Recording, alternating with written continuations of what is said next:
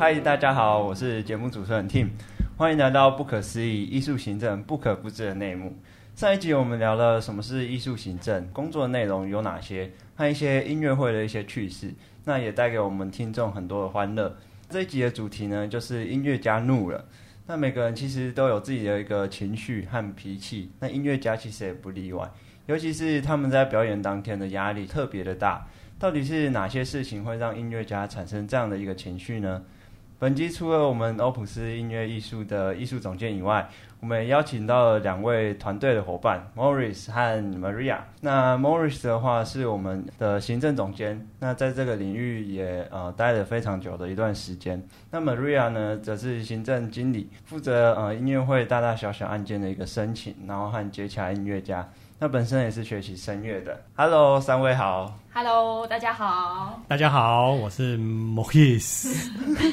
大家好，我是 Maria。Hello，很开心今天能和大家做这样的一个呃谈话，因为其实这样的一个呃内容有比较深的一个话题，呃，也有呃比较相关的一个经验的人来谈的话，会对我们。整个节目来说会比较有深度一点，也比较有趣一点，可以谈论呃以前的一些相关的一个经验。好，那呃我们这一集的主题刚才有提到嘛，就是呃音乐家怒了。其实这跟他们的一些呃情绪也有相关的一些关系，就我们很难去控制说呃每个人和每个音乐家的一些个性或是情绪，尤其是在呃演出的当天。自己的话呢，其实有经历呃比较。呃，算是比较有趣的一个 呃经验，就是在呃我之前在全国赛比赛的时候，然后就是刚好隔壁的、我们乐团隔壁的那个指挥，他就是突然就是因为同学的一个音可能弹错这样子，然后他就真的是很生气很生气，然后暴怒，然后直接叫那个同学就是就叫他不要上台了。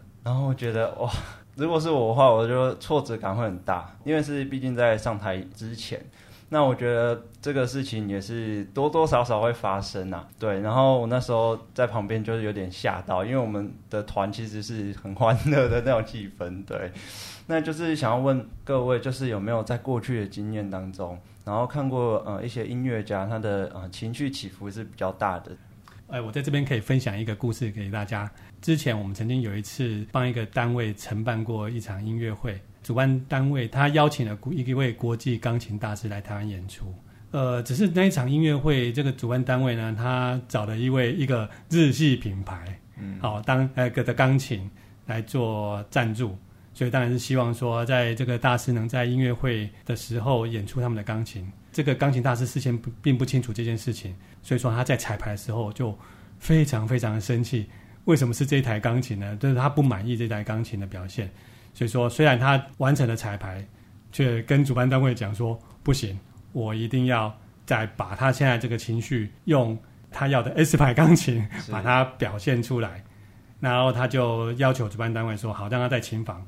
他把他刚才的这个这个情绪给宣泄出来。那当然晚上呢音乐会还是非常非常完完美的进行，顺利完成。可是让当下大家在旁边看到说。哇，这钢琴家会不会不演了，或是说他会不知道会发生什么事情？这样，可能旁边的人都吓傻了，大家都真的都吓傻了。对，后来根据我们侧面的了解，钢琴家会这么大的脾气，是因为其实他是他对音乐的坚持。呃，最后晚上他还是用了呃 S 牌去做演出。呃，那我们知道说他对 S 牌。他认为 S 牌才能展现他的音乐的的价值。知道这件事情之后，我们就可以理解说，哇，为什么音乐家当下会发这么大的脾气？好像说啊，不可理喻啊，说怎么那么难伺候？然后不是就这样都钢琴都一样吗？可是对对音乐家来讲，它是两两种完全不同的事情。所以如果我们了解这件这个状况的时候，其实反而可以理解到说，音乐家他对于他的艺术。的价值上面应该要怎么样表现才能属于他的？是，我觉得他就是一种可能对艺术的一个坚持吧。对，是，就是呃，可能像当下可能发生这样的情况的话，他呃会有很大的一个情绪发生，然后可能呃像。经纪公司，他这边可能也会有比较呃没办法做及时的一个处理，或是真的是没办法做呃应对，事后还是要去做呃一个了解这样子啊。是是，所以说行，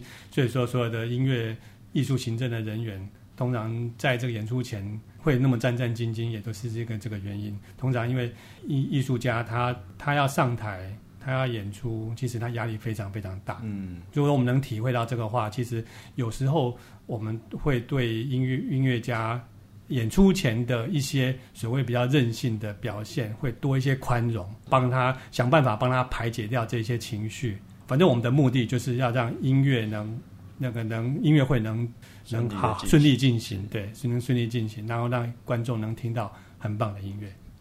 那 Stephanie 或是 Maria 这边有没有相关的经验可以和我们分享？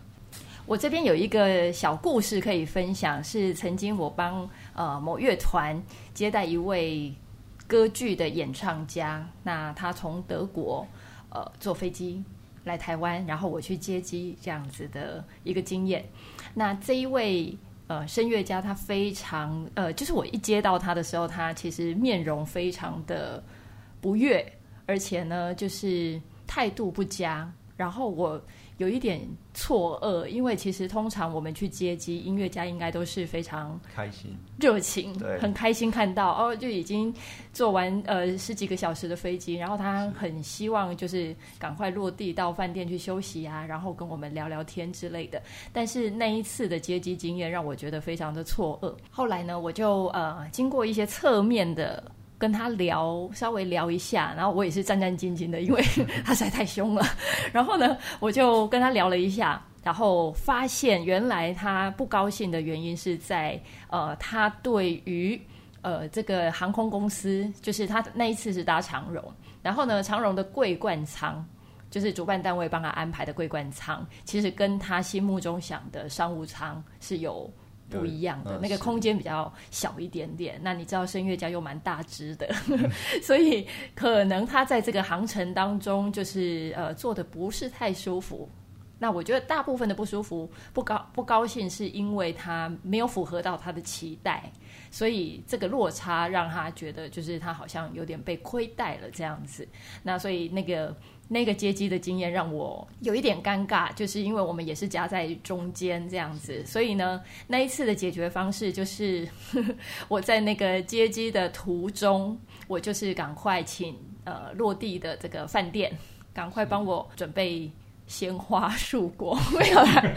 就是准备准备花，然后跟就是把房间弄得布置的再更温馨一点，就是多一点点的呃款待，让他觉得说有一点宾至如归的感觉，然后去弥补他在航程中所受到的委屈。当然后来呃经过几天的相处，这位声乐家也也了解，就是说哦原来就是不是的大家故意去欺骗他，只是双方的认知有点问题。这样子，所以我们顺利变成好朋友。然后他后来也顺利的演出，然后得到非常多台湾观众的喜欢。这样子，其实呃，我们刚才有都有谈到一些呃，不管是自己主办或是呃接机也好，都跟呃我们在安排上面比较呃有一个相关性。那我们现在谈到说呃音乐家的呃个这个乐器的部分。因为我们其实常常说，音乐家的宝贝就是乐，他们自己的乐器嘛。那像呃一些呃钢琴、小提琴，其实动辄都是可能比较好的，可能就要几百万以上。这些呃这么昂贵的乐器，对呃音乐家来说，其实必须非常的珍惜，然后去做保养的动作。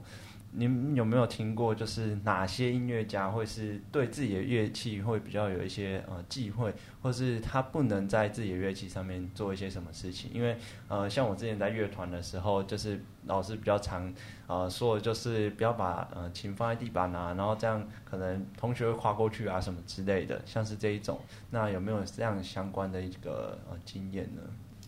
呃，我们接待的音乐家通常他们都是非常专业的，然后。对于他们的乐器，他们自己都非常保护，保护的非常好。所以说，基本上比较不会去，我们不会去碰到他的乐器。然后，所以说基本上也不会有太多所谓的奇怪的事情发生在乐器方面。可是，我们可以，我在这边可以分跟大家分享一个一次经验。就有一次，我们引荐过一个法国的竖笛家，然后跟一个阿根廷的钢琴家，那他们两个是一个二重奏。那那我们引荐到他带到台湾来，给一个主办单位来承办他们的节目，办理他们的音乐会。那那一次在台北，某个私人的场所、私人场馆，对不起，不能讲出来。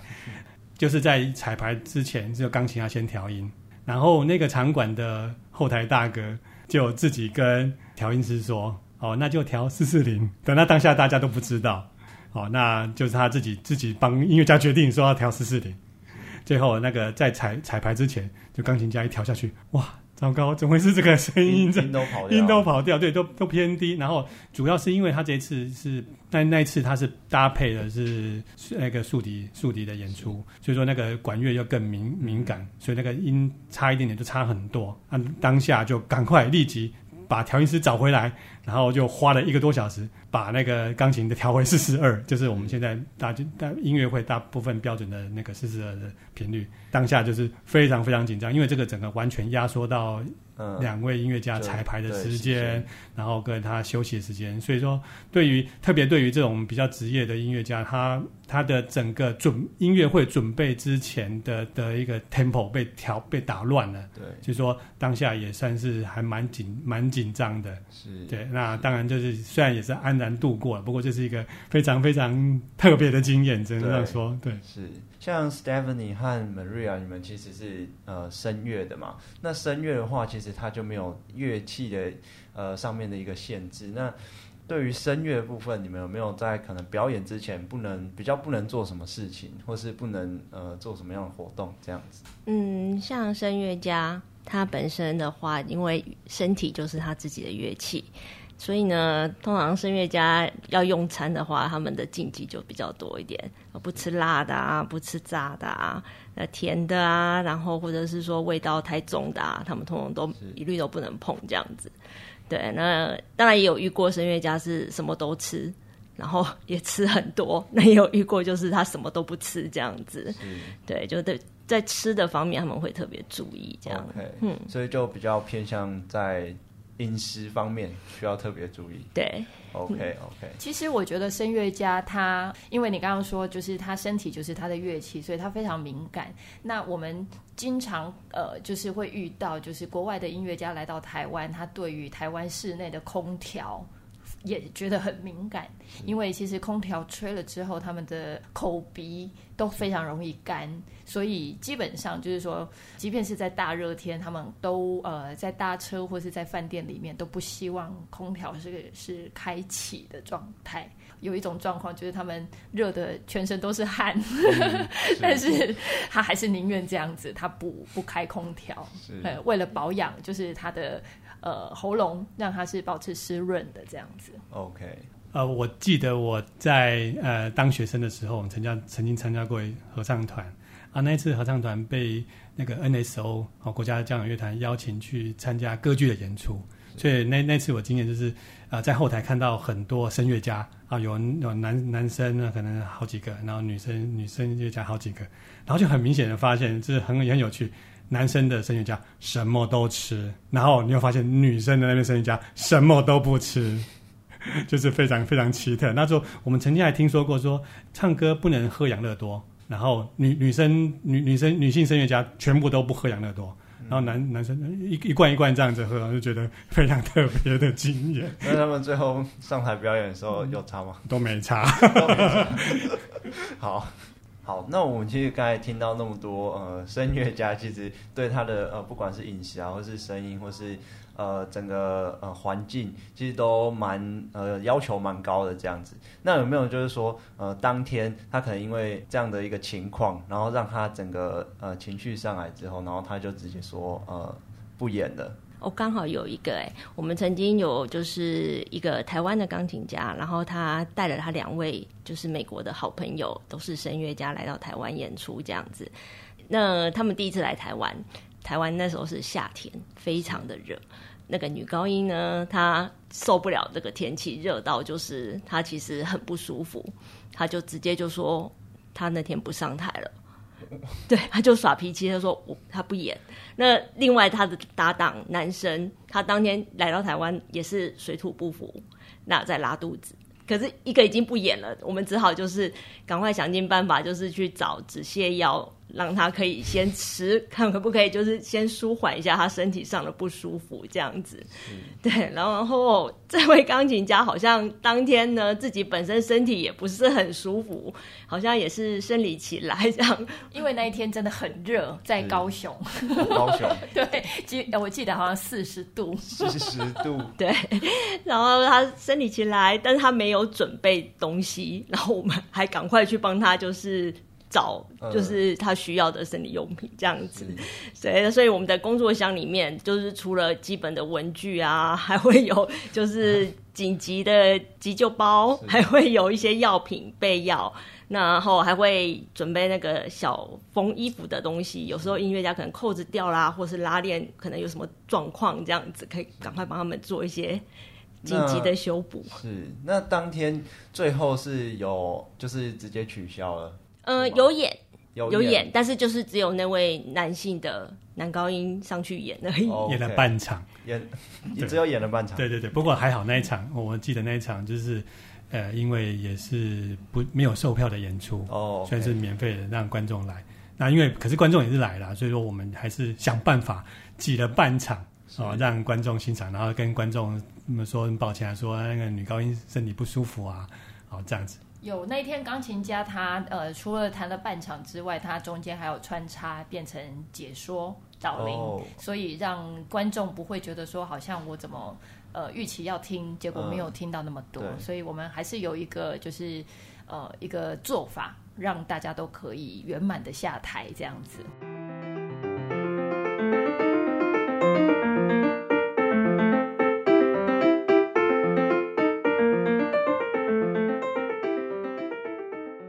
现在其实音乐会的形式的演出方式越来越多，越来越多元化，这样子，音乐家也很多时候想要安排一些呃，有别于传统的单纯演奏的这种音乐会。然后来做一些特别的安排，所以可能音乐家有时候想要和观众互动啊，但是其实呃有时候大家都知道呃观众拍子是不可控的一个因素，呃有时候可能他想要打正拍，但是他观众后来打到后来就打到呃后半拍去了。那有没有之前就是呃音乐家想要和观众互动，但是最后却效果没有像呃预期那么好？我们有一场那个亲子音乐会，那大家知道亲子音乐会就是爸爸妈妈带小朋友啊，然后就是来参加这样子。那这场亲子音乐会，我们有特别安排一个故事姐姐，她会就是跟着两位钢琴家一起做搭配这样。那在中间她讲故事，那这故事姐姐的功力很强，她把整个气氛炒得很热。一炒热，小孩就失控了，整个就是嗨起来了。对，整个嗨起来了，然后嗨到一个不行，然后满场跑啊，然后有跳的啊，有没有跑的，还跑到台上去这样子。不过还好，就是我们那两位钢琴家呢，他们是本身自己也有小孩，他们也都在学校任教，所以很知道怎么样让小孩可以停下来，然后安静下来，然后再把他们拉回到音乐会本身，这样子可以。再去听到音乐本身该有什么样的音乐会要有什么规矩啊，然后或者是说听音乐应该要有什么样的一些礼仪这样子，对，就顺利的可以就是让这些一开始很嗨的孩子们都可以静下来这样。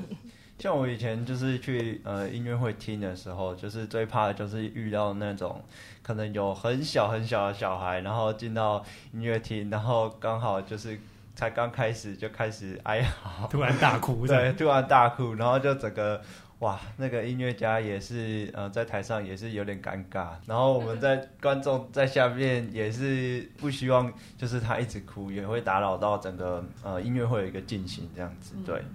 那可不可以和我们分享，就是说呃最容易让音乐家产生呃比较小小的情绪的一些因素呢，就是有没有一些呃实际发生的一些案例可以和我们分享？呃，我想就是会让音乐家比较不开心的原因，天后是一个非常非常大的因素。呃，就像刚才我们提到说，我们那个美国的声乐家来台湾，真的完全水土不服。那一年台湾夏天非常非常热，我记得好像都有到四十度。所以说他从美国那种比较凉爽的地方刚到台湾来，真的完全不适应。所以我觉得这个天候因素会造成，特别是欧美的国家的音的的音乐家，他们来台湾真的会非常非常不适应。所以这个天候真的会这样让他们整个情绪都很不好。是我提到天后，我想要分享一个我之前呃比较有趣的案例，因为其实我是住宜兰嘛，那大家 大家都知道宜兰就是冬，尤其是冬天的时候，就是常常就是下雨，然后一下就是下一两个月。呃，那时候就是刚好要办呃，就是毕业类似毕业音乐会这样子。呃，那时候就是有一位呃音乐家，他是从高雄然后来我们这边，然后配我们的协奏这样子。然后他一到的时候，他就因为他是拉呃，因为他是国乐的嘛，那他的乐器就是可以随身携带。那他到我们这边的时候，他就说怎么这么湿这样子？因为上台，然后他又彩排的时候又一直跑音，然后就一直没办法把音准定下来这样。那他就很惊讶，就说为什么我们这边的天气跟他们那边差这么多？对。然后其实我们在宜兰也是呃天气因素，所以常常其实乐器都要常常出师。对，就是家里一定要基本上就是每天都要出师这样子。没错，那个乐器确实是他们的第二生命，就如同我们刚刚讲说，声乐家他呃他的他的乐器就是他的身体，器乐家他最在意的就是他的乐器。那我们刚刚也有分享，就是钢琴家他对呃，因为钢琴家没有办法自己随身携带乐器，所以他对钢琴就会嗯特别的紧张。因为如果钢琴的表现不好，就会连带影响到他的表现。对，所以其实钢琴家对钢琴来说，就是啊，他们对于钢琴是非常非常的龟毛，而且这也是必要的。对，好，那更不要提说，如果是呃大键琴家，那就更更更龟毛，乘以 N 倍这样子。对，那呃随身携带的乐器，就像你刚刚讲，我们也遇过很多很多欧美。搭机来台的这种，就是他们一下飞机，他就会发现台湾那个潮湿度太高了。对对，所以其实他们有有一些音乐家他，他他自己会知道说，他的乐器需要就是在台湾，他需要去保养。因为，因为他这这种天后，其实不是说，因为你你虽然有除湿机，可是你带出来，它还是马上就是湿掉。所以我们这个时候就会很小心，就是会安排，就是说，他如果他的乐器会需要呃在台湾当地做一些保养的话，这个东西是我们必须要留意的，就是帮他先准备好，避免就是他的乐器在台湾出任何的状况。那也有遇过，就是真的出了状况，来不及修的，那我们就要很立即的去帮他找到可以随时可以借用的乐器，去把演出 演完这样子。所以那也都是很惊险的时时候。对，嗯，还有行程吧，就是如果今天我们安排音乐家的行程，尽量会让他们先知道他们来到台湾的这段期间。他们什么时间要到哪个地方，要做什么样的事情，这样子就不要让音乐家觉得说我完全不知道我现在这个时间，我接下来我要干嘛？那我什么时候可以休息？那或者是说我有什么时间我可以是自由活动？他不会是在那边干等的状况，对，就是让他可以知道说他的